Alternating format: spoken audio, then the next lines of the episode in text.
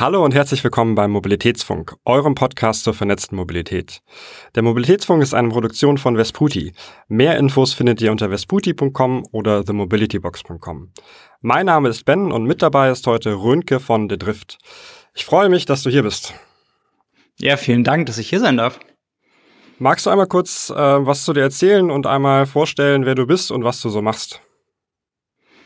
Äh, ja, gerne. Ich ähm, komme ursprünglich aus Hamburg, ähm, nee, ganz ursprünglich aus Bremerhaven und äh, mittlerweile in Hamburg, aber eben sehr verbunden mit der Stadt. Dort führe ich das Studio The Drift, ähm, ein Studio für Kreativkonzepte und Umsetzung. Manchmal vielleicht ein bisschen erklärungsbedürftig, weil wir in so ein bisschen einer Nische arbeiten da, wo Unternehmen ein Potenzial oder Problem haben, versuchen wir mit denen den Prozess zu gestalten, der zu Lösungen kommen kann. Das heißt, bei uns bedeutet das ganz viel zu hinterfragen, dann einmal komplett frei zu denken und dann auch wieder ins Konkretisieren und ins Machen zu kommen. Und der Schwerpunkt dabei liegt in der Kommunikation. Also wir machen Unternehmenskommunikation sowohl intern als auch extern. Und dabei hat sich das mittlerweile dahin entwickelt, dass wir eben dafür auch immer mehr befragen, wie sieht denn eigentlich die Zukunft aus? Und wie können wir Organisationen inspirieren, vielleicht ihre Arbeit in der Zukunft so zu verändern, wie, wo, da wo sie hinwollen. Sehr schön. Äh, und jetzt ist sie ja im Mobilitätsfunk, das heißt, äh, hier geht's um Verkehr und Co. Äh, wie ist da deine Verbindung zu? Ähm, tatsächlich war vor zwölf Jahren mein letzter Arbeitgeber ähm, eine Tochter der Deutschen Bahn, damals in der Logistikbranche, aber das heißt, ich arbeite seit jetzt ähm, über zwölf Jahren mit der Mobilität zusammen und auch seit jetzt fünf, sechs Jahren mit der DB Regio zusammen, also auch dem öffentlichen Nahverkehr. Und ähm, genau, auch da gerade ganz aktuell haben wir ein Projekt rund um dieses Zukunft der Mobilität umgesetzt. Das ist dann das äh, Regio Panorama, richtig? Ja, genau. Äh, was genau habt ihr da gemacht und äh, was, was für Erkenntnisse konntet ihr da mitnehmen? Mhm. Das Panorama ist die Idee, dass wir in die Zukunft schauen, also dass wir quasi, darum der Begriff Panorama, ein Fernrohr in die Hand nehmen und gucken, was sehen wir da eigentlich am Horizont jetzt schon für Signale aus der Zukunft. Also das Morgen ins Heute holen und ähm, was wir gemacht haben, ist, dass wir die DB Regio mit einem sehr diversen Team, also auch externe haben wir dazu geholt und innerhalb der Organisation unterschiedliche Mitarbeitenden zusammengeholt. Und die haben wir in einem Halbjahr, also einem Prozess über ein halbes Jahr darin begleitet, den Status quo zu hinterfragen und zu recherchieren, was es eigentlich schon für Erkenntnisse über die Zukunft gibt. Gibt ja keine Fakten über die Zukunft, keiner weiß, wie morgen aussieht, aber wir alle können eigentlich schon was erkennen. Und das ist total spannend, weil wir haben wahrgenommen, dass das früher immer so ein bisschen nur bestimmten ähm, Expertinnen zugetragen wurde oder es nur Zukunftsforschenden erlaubt wurde, irgendwie sich über die Zukunft zu äußern. Dabei gestalten wir ja alle jeden Tag Zukunft. Und ähm, wir haben also in diesem Prozess alle dazu motiviert, selbst in die Recherche zu gehen und dann auch selbst in den Austausch zu gehen. Und dann eins der stärksten Tools innerhalb dieser Methode war, so was wäre, wenn Fragen aufzuwerfen. Also wir haben uns gefragt, was wäre wäre eigentlich, wenn ein digitaler Assistenz uns sofort dahin lenken würde, wo wir hinwollen. Also wir müssen nur noch sagen, ich möchte Berlin Hauptbahnhof und es wirklich startet in dem Moment die Navigation dahin und es wird mir jedes Ticket gebucht und alles funktioniert. Und warum wir das machen, ist, weil wir damit so Denkräume eröffnen, womit man dann gemeinsam wieder diskutieren kann, ist das eigentlich eine Zukunft, die wir uns wünschen? Was würde das bedeuten? Wie kommen wir dahin? Wollen wir die vielleicht auch nicht? Also, was da so ein bisschen passiert ist, Zukunft zu demokratisieren, nämlich sie mit allen in der Organisation besprechbar zu machen oder eben sogar mit der Branche oder auch den Fahrgästen.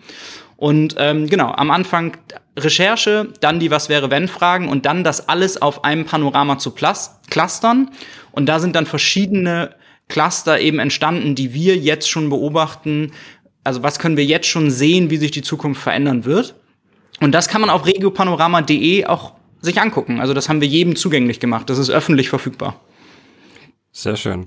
Ähm, was wäre denn, wenn es diese Möglichkeit gäbe, ähm, einfach einmal zu sagen, ich möchte nach Berlin zum Hauptbahnhof und äh, dann kümmert sich dieser Dienst um alles? Ja, was wäre denn dann eigentlich? Wäre das dann nicht vielleicht die attraktivste Möglichkeit zu reisen? Also warum sollte ich dann eigentlich noch Bock haben auf ein äh, eigenes Auto, wenn das doch so viel schneller und komfortabler ist, ich mich da um nichts kümmern muss. ähm, und das auf einmal genau der most convenient Weg wird. Ähm, und jetzt kommen wir zum nächsten Punkt, ne? wenn das der most convenient Weg ist, ähm, was verändert das dann vielleicht zur Haltung zum ÖPNV? Und gleichzeitig aber auch, ah, wenn das so wäre, würde das ja bedeuten, dass wir auf jeden Fall alle zusammenarbeiten müssen innerhalb der Mobilitätsbranche, weil sonst könnte das ja gar nicht funktionieren. Auf jeden Fall müssten wir auch alle ähm, unsere digitalen Daten miteinander vernetzen und das Ticketing miteinander vernetzen, weil sonst wäre es ja gar nicht möglich. Ähm, genau, und so können wir jetzt sehr, sehr tief da einsteigen, aber ist spannend, wie ein so eine Frage diesen Denkraum eröffnet, was dann vielleicht vielleicht möglich wäre. Genau. Ähm, aber das heißt, ähm, das ist was, was sich in den letzten Jahren sehr klar herauskristallisiert hat. Ähm, der der Kampf gegen das Auto, äh, wie es äh, oft so polemisch äh, genannt wird, ähm, funktioniert nur durch Kooperation eigentlich. Ähm, Hast du da irgendwelche Kooperationen im Kopf, um äh, genau sowas zu erreichen? Das heißt, da zusammenzuarbeiten, um eben den ÖPNV zu stärken und gegen andere Verkehrsträger sich durchzusetzen?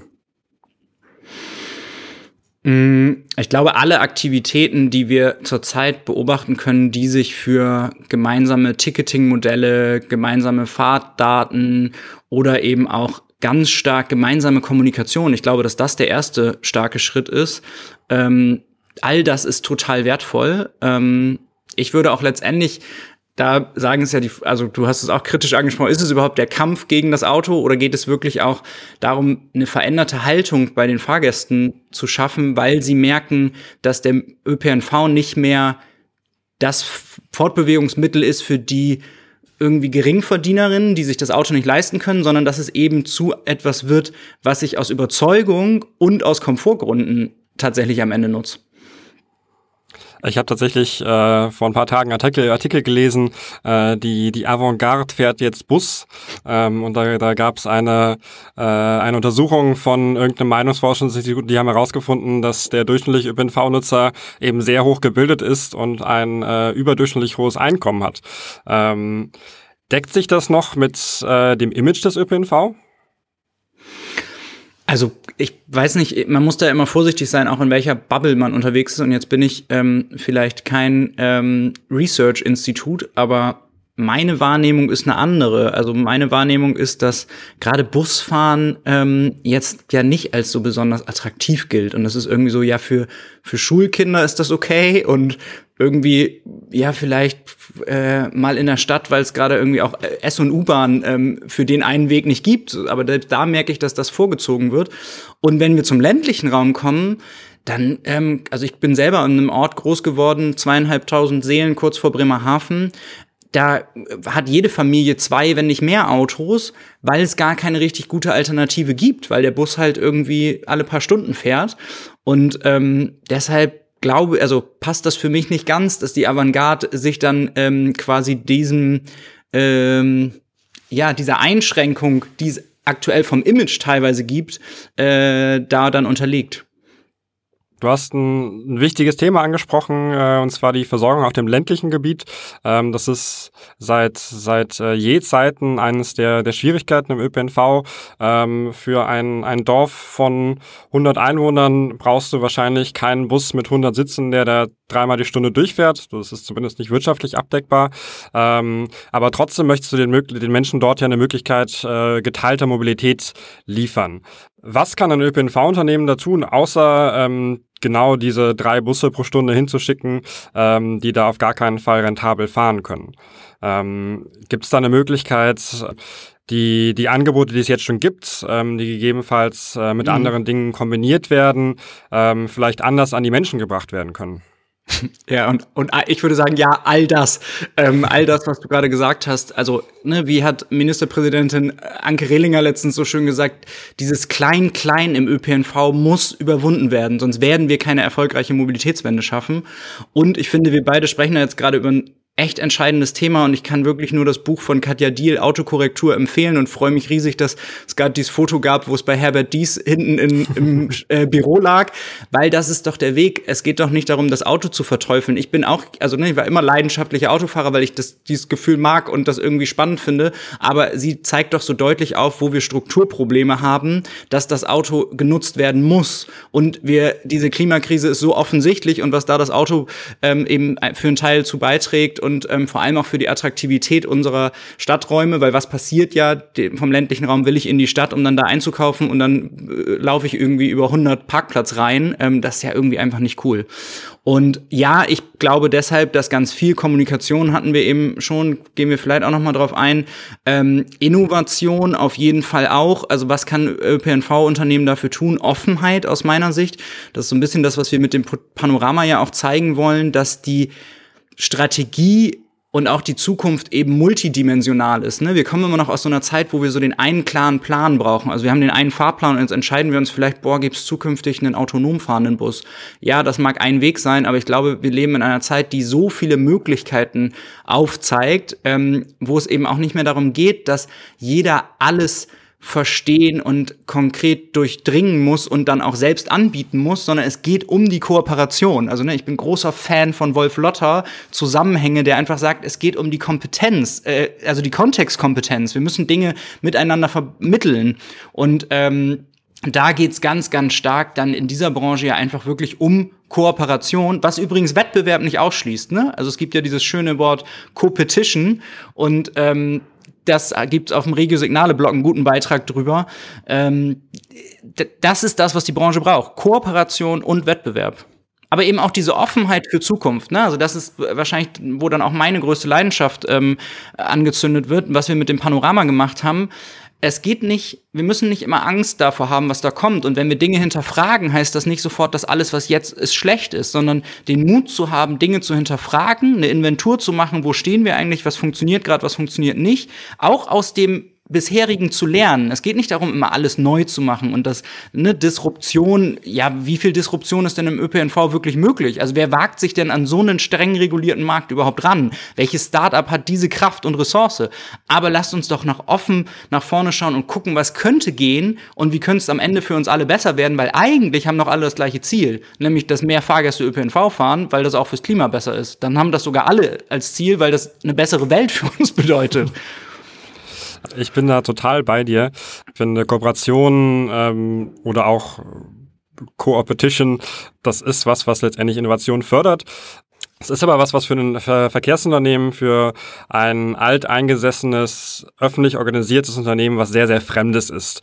Also alleine schon die, die Zusammenarbeit mit einem privaten Unternehmen, das ist in der Regel was, äh, ich, da wendet sich der Sachbearbeiter an seine äh, Beschaffungsabteilung, ähm, dann wird da irgendwie eine Ausschreibung gemacht, dann läuft da ein halbes Jahr lang die Rechtsabteilung durch und äh, drei Jahre später kann man dann mit einem drei Jahre alten Projektplan äh, irgendwelche Projekte umsetzen. Ist das noch der Weg, den wir da gehen können? Oder ähm, jetzt auch hier äh, böse gefragt, ist das zu langsam? Äh, also das ist definitiv zu langsam und was für mich das die Erkenntnis schlechthin war und die teile ich mittlerweile bei jedem Nicht-Mobilitätserfahrenen, also weil die wissen das ja meistens, mag jetzt für die Zuhörenden vielleicht, ja wissen wir ja, aber machen wir uns das mal bewusst. Ein Mobilitätsvertrag wird teilweise für fünf Jahre, also über fünf Jahre lang verhandelt, also akquiriert, ausgeschrieben, verhandelt. Selbst wenn es nur drei sind. Und dann wird der für zehn Jahre ausgeschrieben, also vereinbart. Das heißt, wir haben vielleicht 13, 15 Jahre Laufzeit, bis wie der dann läuft. Und darin ist ganz klar eng geregelt, wie dieser ÖPNV eigentlich abgewickelt wird. Vor 15 Jahren hatten wir kein WhatsApp, wir hatten kein iPad, wir hatten kein Siri, wir hatten kein Uber, wir hatten Android gab's noch gar nicht, Blockchain-Technologie hat noch niemand drüber nachgedacht. Das heißt, und mein Beispiel ist immer das WLAN, also ne, wenn wir wissen, dass so lange ein Vertrag verhandelt wird, ja, dann ist doch logisch, damals hat doch kein Mensch dran gedacht, dass irgendwann Leute mit so einem kleinen Gerät durch die Gegend rennen und gerne WLAN in irgendwas hätten. Und alle regen sich auf, warum in den Zügen kein WLAN ist. Ja, aber wer hat denn vor 15 Jahren daran gedacht oder vor 20 Jahren daran gedacht? Und wie soll man denn mal eben so ein paar Millionen investieren, um jetzt überall so eine WLAN-Infrastruktur zu realisieren? Und klar, da sind wir jetzt schon wieder ein paar Jahre weiter. Da fragt man sich, boah, da hätten wir jetzt vielleicht schon einen ganzen Schritt nach vorne machen können. Aber diese Logik sich einmal zu verdeutlichen, jedem, dem ich das an dem WLAN-Beispiel bisher erklärt habe, sagt danach zu mir, ach ja, krass, so habe ich mir noch nie Gedanken darüber gemacht. Und selbst wenn ja dann ein ÖPNV-Unternehmen die Innovation vorantreiben möchte und sagt, boah, ich würde meinen Fahrgästen gern Mehrwert bieten, dann gibt's ja teilweise gar nicht die Möglichkeit, also den Innovationsspielraum, das auch zu realisieren. Ähm, also ich kenne kenn da eine, eine Anekdote von einem Nahverkehrsunternehmen aus äh, Südwestdeutschland äh, und dort äh, haben die eine Ausschreibung gewonnen, haben dann ganz viele Busse gekauft, haben die äh, ganz fleißig mit, mit WLAN ausgerüstet, mit GPS ausgerüstet und so weiter, äh, haben eine, eine riesige Menge an Daten hergestellt ähm, und bereitgestellt ähm, und das war dann alles bestellt, aber der Verbund hat dann am Ende gesagt, Okay, danke für die Daten. Ähm, die kommen bei uns aber dann in die Ablage P, weil die können wir nicht verarbeiten. Also wirklich, da wird was bestellt und bezahlt, aber dann gibt es am Ende kein System am Ende, was das irgendwie verarbeiten kann. Ähm, also wir haben auch hier sehr, sehr schwierige Strukturen, ähm, einfach durch das, äh, durch das Vergaberecht, was wir in Deutschland haben, die, die dieses langfristige Denken, genau wie du sagtest, da komplett notwendig machen. Hast du denn äh, einen Impuls an ein Verkehrsunternehmen, ähm, sowas mal Kundenzentrierung oder einfach ein besseres Reiseerlebnis äh, umzusetzen, ohne dass jetzt da eine riesige Ausschreibung passieren muss? Oder ähm, was sind da erste Schritte, die ich als äh, Mitarbeiter von einem Verkehrsunternehmen tun könnte, um meine Fahrgäste ein bisschen glücklicher zu machen und im Zweifel ähm, sogar noch ein, zwei mehr dazu zu generieren? Mhm. Auf die zweite Frage gleich unbedingt, weil auf die, die erste würde ich mich tatsächlich in dieser Fachrunde und die eure auch ja Fachhörerschaft ähm, ein bisschen zurückhalten, weil die das alle so viel besser wissen als ich. Ähm, und das ist ja so ein bisschen wie wir alle Bundestrainer sind oder im Restaurant immer alle wissen, wie man es besser kochen könnte, bleiben im ÖPNV ja auch alles. Doch warum eigentlich ist bei den äh, Zügen immer verkehrte Wagenreihung? Es kann ja nicht so schwer sein. nee, stimmt, kann ja nicht so schwer sein, so einen Zug mal eben umzudrehen, weil das macht man ja wie mit dem Auto. Das ist ja ganz ähnlich. Also ja. deshalb, da habe ich, ähm, da gibt's eben ganz viele Expertinnen und gerade bei eurer Zuhörerschaft die haben das Know-how. Das, glaube ich, müssen die sich auch bewusst machen, weil teilweise äh, nehme ich so wahr, dass man gerade in einer Zeit, in der sich so viel verändert und in der es eben auch schon Dis Disruption zu beobachten gibt und wir auch nicht mehr alles verstehen können. Das ist halt echt neu für uns, ne? Also, dass wir mit Unwissenheit umgehen müssen und auch mit Unplanbarkeit. Also ich meine, die letzten zwei Jahre haben uns doch alle so radikal gezeigt, wie Planung teilweise eine Illusion ist und dass wir einfach nicht wissen, was da morgen kommt. Und wenn wir das aber zulassen, dann kommen wir auch zu meiner Antwort auf die zweite Frage, was könnte dann ein erster Schritt sein? Dann lassen wir zu, dass wir diese Unwissenheit ein Stück weit mit einladen, ein Stück weit akzeptieren, dass wir nicht alles wissen können, aber dass wir einfach auch Gedankenräume eröffnen, was wir uns denn eigentlich wünschen und was denn vielleicht möglich wäre. Also tatsächlich ist diese Was wäre wenn Übung eine grandiose Möglichkeit, weil wann geben wir denn eigentlich dem unbekannten Raum? Also wann wirklich liebe Zuhörenden, so wann habt ihr einen Raum in der Woche, im Monat, irgendwo mal am Tag, wo ihr euch bewusst Zeit nehmt, über die Zukunft nachzudenken, über das, was ihr nicht wisst aber strukturiert, nicht mit den typischen Sorgen und Ängsten und Ideen, ja, vielleicht passiert ja mal das oder Mensch, davor habe ich Angst und so, sondern wirklich sich strukturiert hinzusetzen und zu fragen, ja, was wäre denn eigentlich, wenn das und das passiert. Und das dann natürlich auch im Dialog zu tun, also im, im Team sich auszutauschen und zu sagen, boah, was kann denn da entstehen? Weil ich glaube, dass wir dann auf ganz tolle Lösungen kommen können und dass es auch nicht dann darum geht, dass sich am Ende AufgabenträgerInnen und ähm, ÖPNV-Unternehmen, EVUs streiten müssen, sondern dass auch die zusammen ja einen Zukunftsraum gestalten wollen, weil es, ich meine das ernst, die haben doch am Ende das gleiche Anliegen. Zumindest hoffen wir das, ähm, wenn du. ja, klar. Und da, natürlich gibt's bestimmt auch mal persönliche Motivation. Und ich will, also ne, ich glaube einfach an dieses lebenslange Lernen. Natürlich ist vielleicht so ein abgedroschener Satz, aber auch an das Voneinander lernen. Und da meine ich die Vernetzung, die Kooperation. Also das, was du eben beschrieben hast als Best Case, da gibt es doch, ähm, oder in dem Fall Worst Case, ähm, wenn eben Daten vorhanden sind, die dann nicht verarbeitet werden können, da kann ich doch lernen von was anderem. Und das heißt doch nicht, dass ich als Aufgabenträger ähm, in meiner Region dann auf einmal irgendwie irrelevant bin, nur weil ich jetzt ähm, vielleicht die Software von jemandem anders nutze oder die Kompetenz von jemandem anders, jemanden anders frag und einbinde, weil ich bin doch immer noch der, der vor Ort meine Bürgerinnen und Bürger am besten kennt und für die doch immer noch die individuellste Lösung dann vor Ort findet. Aber und auch viel näher dran ist, wie man, was dann vielleicht vor Ort für regionale Herausforderungen, Wünsche, Probleme irgendwie bestehen. Aber das kann ich ja verbinden, dass ich trotzdem auch mit anderen kooperiere und von denen lerne. Da hast du einen sehr, sehr schönen Punkt gebracht äh, zu der Bedeutung von Verkehrsunternehmen für ihre Region. Also viele Verkehrsunternehmen gehen gerade den Wandel hin zum Mobilitätsdienstleister. Zumindest ist es das, ähm, was das Ziel vieler, ähm, vieler öffentlicher Betreiber von Bus und Bahn sich auf die Fahnen geschrieben haben. Ähm, das heißt, die möchten nicht mehr Busse betreiben, sondern eben ihren Kundinnen und Kunden, das heißt den Bürgerinnen und Bürgern von ähm, den Städten dort, Mobilitätsdienstleistungen anbieten. Das heißt einfach von A nach B zu kommen. Das heißt, das kann in einem Bus passieren, in der Bahn passieren, ähm, das kann aber auch in einem geteilten Fahrrad funktionieren, das kann auf einem auf einem E-Scooter passieren und so weiter. Ähm, wie siehst du diese Entwicklung weg von, wir sind ein Beförderungsunternehmen hin zu, wir sind ein Mobilitätsdienstleister? Mhm, ganz spannend. Ich, und ich hätte, hab da, glaube ich, gar keine pauschale Antwort drauf, weil ähm, ich auf der einen Seite ähm, das total positiv sehe, weil ja genau da drin steckt, eben sich nicht nur darauf zu konzentrieren, dass jetzt ein Bus irgendwie nach einem Fahrplan fährt, sondern zu schauen, was würde denn eigentlich eine Zukunft der Mobilität brauchen. Also welche, wir wünschen uns eine Mobilitätswende und wir wünschen uns einen zufriedenen Fahrgast und sogar einen überzeugten, der noch mehr ÖPNV fährt. Also wie können wir das so für den gestalten, dass ähm, ja, letzte Meile, Hin- und Rückweg, Ticketing, Abwicklung, dass all das irgendwie rund läuft. Da, aus der Perspektive macht das total Sinn für mich, so holistisch darüber nachzudenken und ähm, vielleicht ist meine gewisse Skepsis oder Sorge, dass wir dann dadurch aber trotzdem zu so einem Platzhirschen-Thema kommen, wo einfach ähm, es nur darum geht, sich jetzt für die Region ähm, oder gar nicht für die Region, sondern für sich zu profilieren. Und ich würde, glaube einfach da so stark dran, dass dieser Markt so groß ist und dass es so viele bestehende Expertinnen gerade gibt und dass, wenn die sich gut zusammentun, sie einfach auch die Besten sind, die diesen Mobilitätsmarkt verändern können. Wenn sie halt zulassen, Gewohntes loszulassen und wirklich nochmal neu zu denken. Und deshalb, also vielleicht schlagen da so ein bisschen zwei Herzen in meiner Brust, aber auf der einen Seite ist das ganz entscheidend der richtige Weg, eben über das gesamte Erlebnis von A nach B zu kommen, nachzudenken und zu gucken, wie man das abwickelt. Und ich weiß nicht, ob das immer alles aus einer Hand kommen muss ähm, oder ob das vielleicht manchmal auch eben in einer guten Kooperation möglich ist.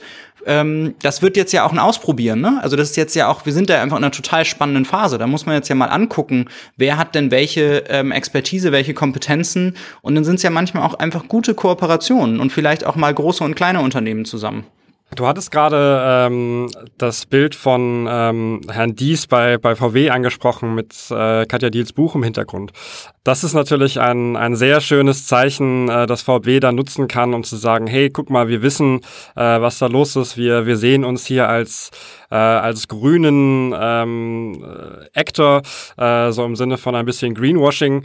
Das macht die Automobilbranche ja schon sehr gut, dass sie da immer am, am Zahn der Zeit ist, äh, wenn es um die, die richtige Positionierung im aktuellen Markt ist. Klar, die, die Werbe- und äh, ähm, Marketingbudgets von den Autoherstellern liegt da ein bisschen höher als äh, im ÖPNV. Ähm, aber wie bewertest du da die, ähm, die Leistungen, die die Autohersteller da gerade tun? Mit dem Wandel zu sagen, hey, wir stellen ab diesem Zeitpunkt äh, keine äh, Verbrennermotoren mehr her. Wir möchten auch die Mobilitätswende vorantreiben. Kritische Gegenthese, liegt denn eigentlich das ähm, Budget der Automobilkonzerne wirklich höher, wenn die ganze ÖPNV-Branche gemeinsam kommunizieren würde und das Budget in einen Topf wirft? Nur mal als Hypothese. Und selbst wenn, angenommen, ähm, Herr Dies hat dann immer noch ein größeres Budget, ähm, wie wäre es denn dann aber, wie viel Menschen wir erreichen in der Mobilitätsbranche? Also ich meine, die Mobilitätsbranche ist doch der größte Gastgeber in Deutschland. Also das hat, sagt immer Steffen Straub, Leiter der Eventbranche, äh, Eventabteilung der Deutschen Bahn so schön.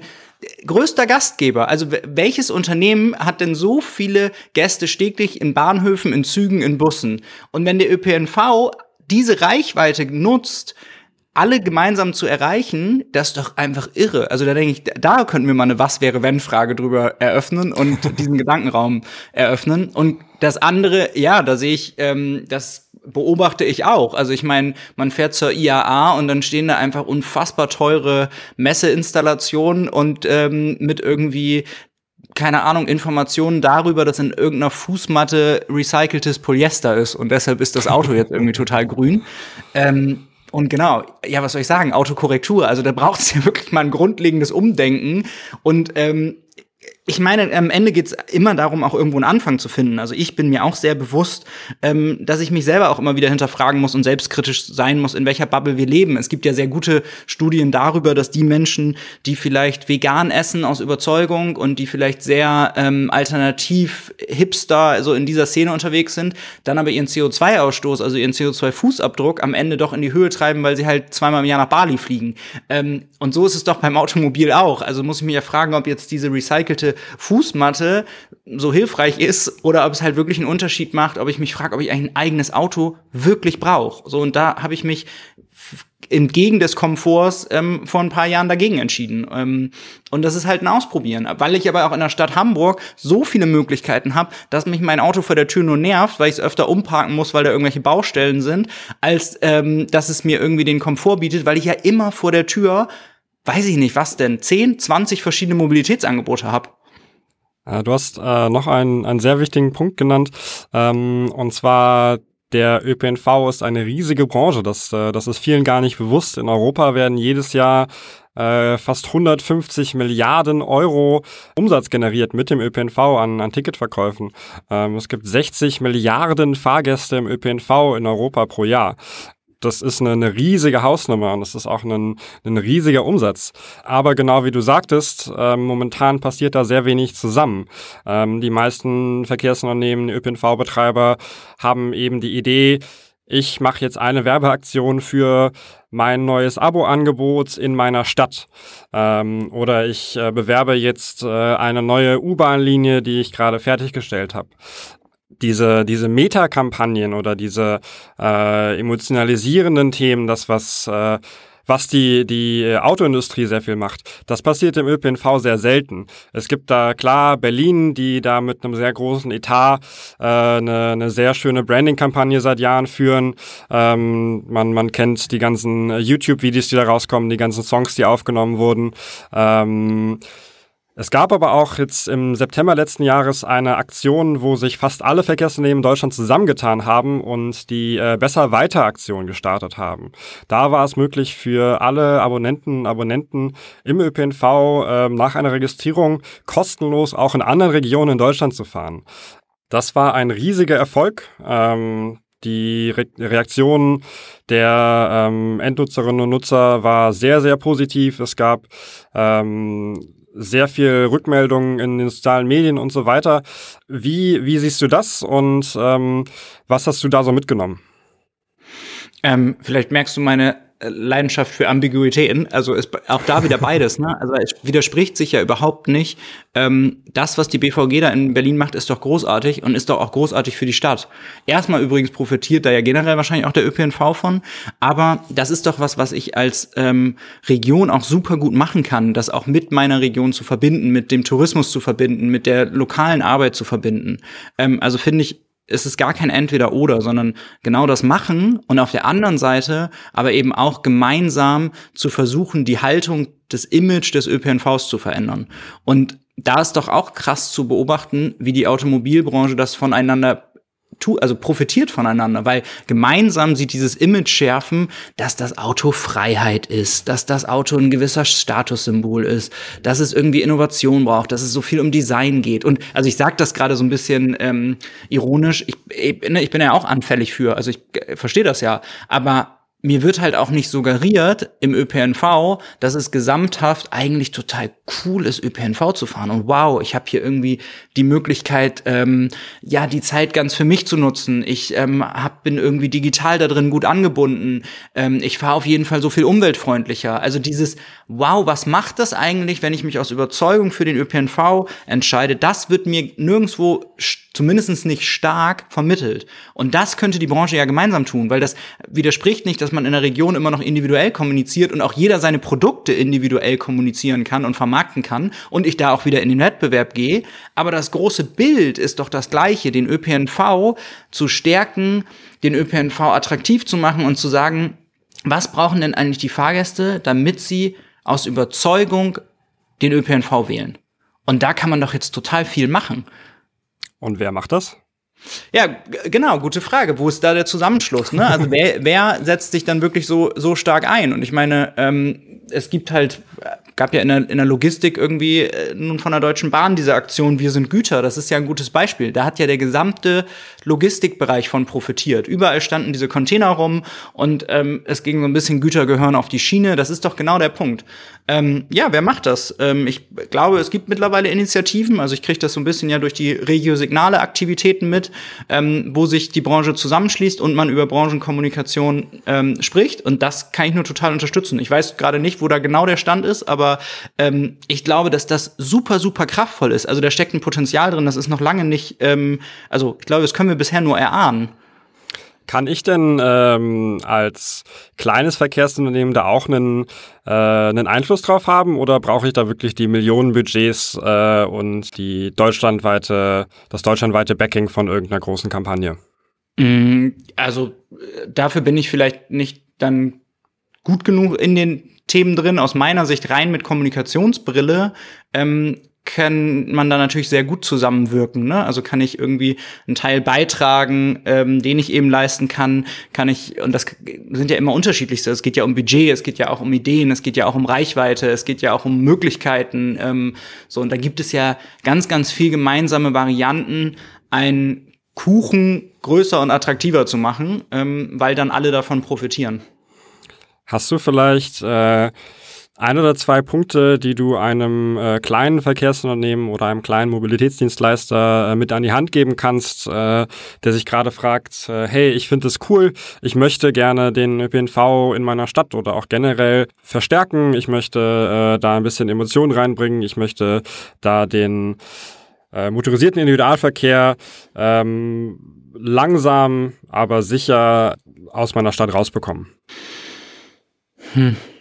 Ähm, ich glaube, ich komme da auf die gleiche Antwort, wie ich es auch für einen großen beantworten würde. Das ist diese Offenheit. Ne? Also das ist so, wie ich, wie wir eben vorhin darüber gesprochen haben, ähm, die Offenheit zu haben, dass es vielleicht andere Möglichkeiten, andere Lösungen, kleine Partner gibt. Und ich würde es bei dem Kleinen genauso sagen, ähm, die Offenheit zu haben, dass es eben auch ja super wertvollen Kompetenz- und Erfahrungsschatz gibt. Ne? Also es ist ja so ein bisschen auch immer ein kritischer Blick auf ähm, den ehemaligen großen ähm, einzigen Bahn, also ÖPNV-Anbieter, die Bahn.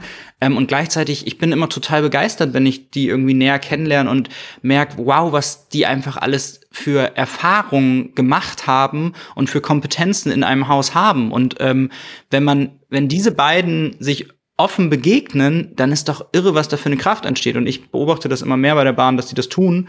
Und ähm, ich, ich glaube, es braucht eben von beide Richtungen so eine, so eine Offenheit, weil wir auch teilweise in so einer bin ich ja auch zu Hause, so einer Startup-Kultur dazu zu verfallen, so nach dem Motto, ja gut, die ähm, alten weißen Männer ähm, müssen jetzt mal irgendwie weg und die äh, haben es ja nicht verstanden. Und ich glaube, wir können halt wirklich von deren Erfahrung ähm, auch lernen und auch das jetzt weiter mit einbinden. Und ähm, gleichzeitig wünschen wir uns natürlich die Offenheit auch äh, für ein offenes Ohr, wo eben neue Ideen und gemeinsam dies hinterfragen. Also ich glaube wirklich, dass dies gemeinsam hinterfragen, vielleicht komme ich dann nochmal auf das Was wäre, wenn, wie kann man denn mal zu einem Partner, also als, auch als kleines Unternehmen, zu einem großen Unternehmen oder zu den Fahrgästen oder zu der Politik gehen und sagen, was wäre denn eigentlich, wenn, hm, hm, hm, wir hier keine Autos mehr in dem Bereich haben oder der ÖPNV so attraktiv wäre, dass es einfach für alle Menschen die erste Wahl ist und man nur wenn der aus irgendeinem Grund gerade nicht funktioniert, ich mich dann erst für was anderes entscheide. Also diese Denkräume zu eröffnen, da glaube ich fest dran. Weil, weil aus Denken, also ne, wenn wir es denken können, dann können wir es auch umsetzen. So, ähm, deshalb ist das der erste Schritt, auch wenn ich ein totaler ähm, Verfechter vom Machen bin. Also einfach mal machen, ausprobieren, umsetzen, auch die Initiative ergreifen, ne? erste Schritte machen, was vorleben, aber eben zu versuchen, so ein bisschen das Ego loszulassen, das glaube ich, äh, das, was wir, was uns allen am Ende äh, persönlich glücklicher macht, aber auch ähm, erfolgreicher in der Kooperation. Ein, ein sehr schöner Impuls. Du hast ganz kurz die äh, Politik erwähnt als, ähm, als Stakeholder in, in diesem Prozess. Ähm, wünschst du dir da einen, ähm, einen Impuls aus der Politik oder äh, neue Gesetzgebung? Ähm, oder glaubst du da, dass das ist dann eher ein, eine Verbotskultur, die ähm, eher Schaden anrichtet als ähm, Benefit bringt. Ähm, ich persönlich wünsche mir tatsächlich auch in der Politik diese Offenheit und diese Veränderung über Dinge nachzudenken. Ne? Und äh, so, wir haben letztens in einem ganz, ganz anderen ähm, Prozess, wo es aber auch wieder um Zukunftsthemen ging, also äh, so ein bisschen das Morgen ins Heute zu holen, haben wir uns gefragt, was wäre denn eigentlich, wenn Politik wie Design Thinking oder ein Hackathon, also diese sehr agile, iterative Arbeitsweise kollaborativ funktionieren würde.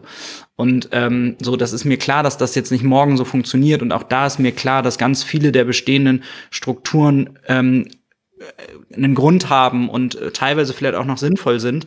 Aber ich würde mir wünschen, dass man auch da einfach versucht, das zu verändern und ähm, so alte Gewissheiten, Erfahrungen, Vorurteile irgendwie loszulassen und sich in diesen kollaborativen ähm, ja, Gestaltungsprozess darauf einzulassen. Und ähm, letztendlich halt auf jeden Fall Möglichkeitsräume zu eröffnen, weil wenn wir das machen, wenn wir die Tür zumachen, ist es durch feste, also durch so starre Verträge, ob in Laufzeit, in Budget, in Inhalt, ähm, wenn es da nirgendswo Spielraum gibt, das ist einfach nicht mehr zukunftsrelevant. Also das, das funktioniert nicht. Ähm, wir müssen, bin ich fest von überzeugt, halt alle aushalten, dass wir in einer Zeit leben, wo sich Dinge viel verändern und wo wir es selbst herausfinden müssen, wie wir mit dieser Komplexität umgehen. Und das geht aus meiner Sicht nur gemeinsam. Und deshalb, ähm, ja, auf jeden Fall braucht es natürlich einen Rahmen, einen politischen Rahmen. Und ähm, es braucht da auch bestimmt die ein oder andere Vorgabe und ähm, einfach jemanden, der das Ganze steuert. Und gleichzeitig brauchen wir aber die Offenheit, dass es eben auch hinterfragt wird und dass wir neue Sachen ausprobieren. Ich, also ausprobieren ist ja einfach auch was ne, das ist was, das ist auch in unserer deutschen Kultur nicht so etabliert. Also ähm, und manchmal bringe ich Beispiele wie das folgende jetzt, nur um um zu zeigen, wie es auch sein kann. Ich will nicht sagen, dass es hier wie in den USA sein soll, wirklich nicht. Aber kommen wir in die USA und man sagt zu jemandem, ähm, ja, der hat schon drei Unternehmen gegen die Wand gefahren und jetzt hat er gerade wieder eine tolle Idee, kleben die Leute an den Lippen von dem Mann ähm, oder der Frau und ähm, in Deutschland ist es so, ich habe es äh, selber mal erlebt bei einem Unternehmen, nicht ich, aber ein guter Freund, der ähm, insolvent gegangen ist. Das war wirklich, das war so ein bisschen wie aus dem sozialen Leben ausgeschieden. Also vorher hat sich Politik, Wirtschaft alle um ihn gedrungen, weil er ein sehr bekanntes, erfolgreiches Unternehmen hatte. Und als es dann Insolvenz war, war er auf einmal nicht mehr gern gesehen, nicht mehr geladen und man hat ihn irgendwie gemieden. Und das fand ich schon krass zu beobachten. Und ähm, ich meine, dieses Wort Fehlerkultur fällt ja auch ganz, ganz oft. Und das ist auch berechtigt, dass das so ist, weil wir haben das über Jahrzehnte anders sozialisiert. Das ist halt, wir brauchen einen Plan und den setzen wir um. Und ne, wenn, der, wenn wir davon abweichen, dann versuchen wir es immer irgendwie noch zu argumentieren, zu korrigieren. Aber wir lassen gar nicht zu, zu sagen, ja, das haben wir jetzt ausprobiert, funktioniert nicht. Oder hat bisher funktioniert, aber jetzt funktioniert es nicht mehr. Und ja, haben wir einen Fehler gemacht, ist doch super, dass wir es erkannt haben. Was könnte eine Lösung sein? Das ist so eine andere Haltung, ähm, die uns so nach vorne bringen kann und einfach auch schneller nach vorne bringen kann. Weil was wir ja alle erleben, ist, dass wir halt auch manchmal ganz schön überholt werden. Und was ich übrigens glaube, ist, weil das beobachte ich bei vielen VerantwortungsträgerInnen, dass die ja manchmal einfach selbst in einer Überforderung sind, was ich total nachvollziehen kann. Also ich möchte mit ganz vielen Menschen, die in einer verantwortungsvollen Position sind, nicht tauschen, aber es würde sie selbst so erleichtern, weil sie selbst müssen nicht die Antwort für alles haben. Und deshalb äh, glaube ich daran, dass das am Ende wirklich ein Gewinn für alle Beteiligten ist. Ein, ein Mantra, was da dazu spricht, ist ja dieses Fail, but fail fast. Ähm, also ja. äh, Scheitern ist in Ordnung, ähm, solange du das nicht äh, hundertprozentig bis zum Ende tust, sondern merkst, hey, hier geht's nicht mehr weiter, äh, lass uns was anderes ausprobieren. Ähm, und ich glaube, das, das ist was, was im, im Alltag vieler Verkehrsunternehmen sehr weit weg ist es gibt sehr viele positive Beispiele, die da schon viel ausprobiert haben, die, ähm, die auch teilweise agil arbeiten, die äh, da sehr iterative Prozesse anwenden. Ähm, aber die, diese, diese Reißbrett, äh, Reißbrettplanung, ähm, das ist immer noch überall, nicht überall, aber an vielen Orten ähm, sehr verbreitet. Von daher ähm, auch hier sehr, sehr wichtiger Impuls. Das heißt, Fehler sind in Ordnung, die passieren, aber sie sollten dann irgendwann abgeschlossen sein und ähm, man sollte auf jeden Fall auch daraus lernen und die Erkenntnis, die man gemacht hat, ähm, auch weiterbringen. Wir haben jetzt viel gesprochen über äh, Zusammenarbeit, über Innovation, über Zukunft, ähm, über das Kundenerlebnis.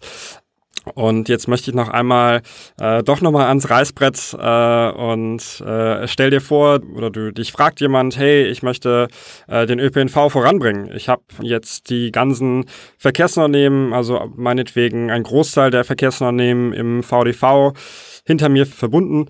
Ähm, und wir möchten jetzt den ÖPNV stärker positionieren. Was für eine Kampagne planen wir da?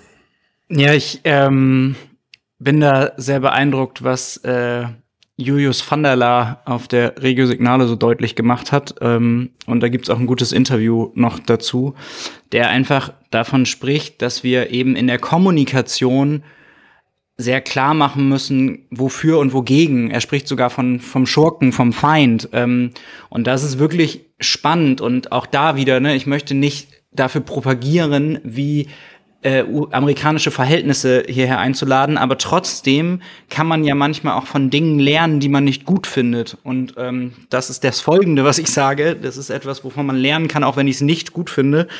Ähm, was hat Trump gemacht? Der hat nicht gesagt, äh, irgendwie, ich, wir brauchen jetzt hier eine Mauer, sondern er hat gesagt, die MexikanerInnen, das, der wird nicht, der wird nicht MexikanerInnen gesagt haben, sondern der wird gesagt haben, die Mexikaner, ähm, das sind alles ganz böse Menschen und ähm, wir müssen ganz viel Angst vor denen haben. Und ich bin der einzige Mann, der euch jetzt retten kann, weil ich werde eine Mauer bauen. Ähm, so, was lernen wir daraus? Er hat das Problem groß und sehr vereinfacht gemacht und hat deutlich gemacht, dass er der Einzige ist, der darauf eine Antwort hat. Und ähm, das Problem groß machen, die sind doch schon groß da. Also der Klimawandel, das Problem ist doch schon groß. Und die Unzufriedenheit mit dem Auto zum Beispiel, die ist vielleicht noch gar nicht so groß. Das wäre, finde ich, ein Potenzial, was man auch noch größer machen kann, dass doch eigentlich kein Mensch Bock hat auf Stau, auf lange ähm, Parkplatzsuche, auf irgendwie teure Kosten dafür, all das, da hat doch kein Mensch Bock drauf. Ich meine, ich kannte Leute, die hatten, hatten Firmenwagen und die, der stand dann entweder nur in der Tiefgarage oder die sind halt ähm, jeden Abend in Hamburg ernsthaft eine halbe Stunde um ihren Block gefahren, bis sie irgendwann einen Parkplatz hatten. So, wenn ich das groß mache, und zwar gemeinsam als Branche, dann kann ich doch deutlich machen, dass wir gemeinsam ein Angebot haben, was das löst. Und das ist doch dann vielleicht sogar noch so convenient, dass ich irgendwann nicht mehr ein Auto leasen will, sondern halt ähm, mein hier Monatsticket oder 365-Tage-Ticket. Ähm, und genau, also ich glaube daran, dass wir ähm, dieses, dieses Gefühl rund um den ÖPNV, warum ist das eigentlich cool? Und was löst das für ein Problem? Das ist in der Kommunikation mega wichtig. Das heißt nicht, dass wir in unserer Kooperation nachher immer das Auto verteufeln müssen und deshalb nicht auch mit äh, Carsharing-Anbietern zusammenarbeiten können. Gar nicht. Ne? Also das ist auch so ein Beispiel. Ähm, äh, Gerade in der Lokalpolitik kennt man das eigentlich gut. Manchmal braucht es so ein bisschen Leuchttürme. Natürlich verärgere ich den einen oder anderen Bürger, Bürgerin, wenn ich jetzt manchmal Geld in ein großes Projekt stecke, weil die sagen, boah, seit zehn Jahren ist meine Bushaltestelle hier kaputt. Und das ist auch nicht cool. Aber langfristig ist das nun mal manchmal so, dass dieses eine Leuchtturmprojekt für so eine öffentliche Wahrnehmung der Stadt sorgt, dass immer mehr Touristen kommen, dass das Image der gesamten Stadt sich verbessert, dass mehr Menschen dahin ziehen wollen, mehr Steuereinnahmen und dann ist die Bushaltestelle nicht nur repariert, sondern wird vielleicht ähm, noch viel schöner und der gesamte ÖPNV wird viel attraktiver. Also manchmal braucht es diese Vereinfachung vielleicht. Ähm, und eben klare Geschichten. Also wir alle wissen, dass Geschichten halt funktionieren. Und ja, ich, also da könnte ich jetzt noch viel zu sagen, aber ich glaube, die Kernidee ist äh, rübergekommen. Ja. Sehr, sehr spannend. Ähm, dazu noch ein Punkt. Ich habe jetzt vor, vor einiger Zeit mit einem großen europäischen, ähm, mit einer großen europäischen Staatsbahn gesprochen. Ähm, und die, die haben mir sehr pragmatisch erzählt, unsere Konkurrenz ist nichts, äh, Uber, Amazon und Google und Co., sondern unser Auto ist das, äh, das Shared, äh, das, das Owned Car. Also das heißt, dass das Auto, was jemand äh, für sich selber besitzt, was zu 99 Prozent äh, oder 98 Prozent der Straße rumsteht und wenn es denn zu diesen zwei Prozent genutzt wird, zu 1,x ähm, mit 1,x Menschen ausgelastet ist. Und das fand ich eine sehr, sehr spannende Perspektive, dass ähm, das Verkehrsunternehmen da aus der Sicht rauskommen können, zu sehen, hey, da kommen jetzt diese ganzen anderen neuen Mobilitätsanbieter, die mir alle den ähm, meinen Platz streitig machen wollen.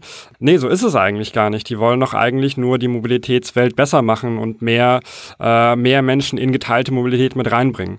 Ähm, das, das passt, glaube ich, ganz gut zusammen mit, mit dem, was, was du erzählt hast heute, was wir besprochen haben. Ähm, und das fand ich da ein, ein sehr spannendes Umdenken, was da passiert ist. Umdenken, ja, genau. Da tatsächlich auch eine gute Kampagne, tatsächlich mal von der Automobilindustrie, ne? Umparken im Kopf.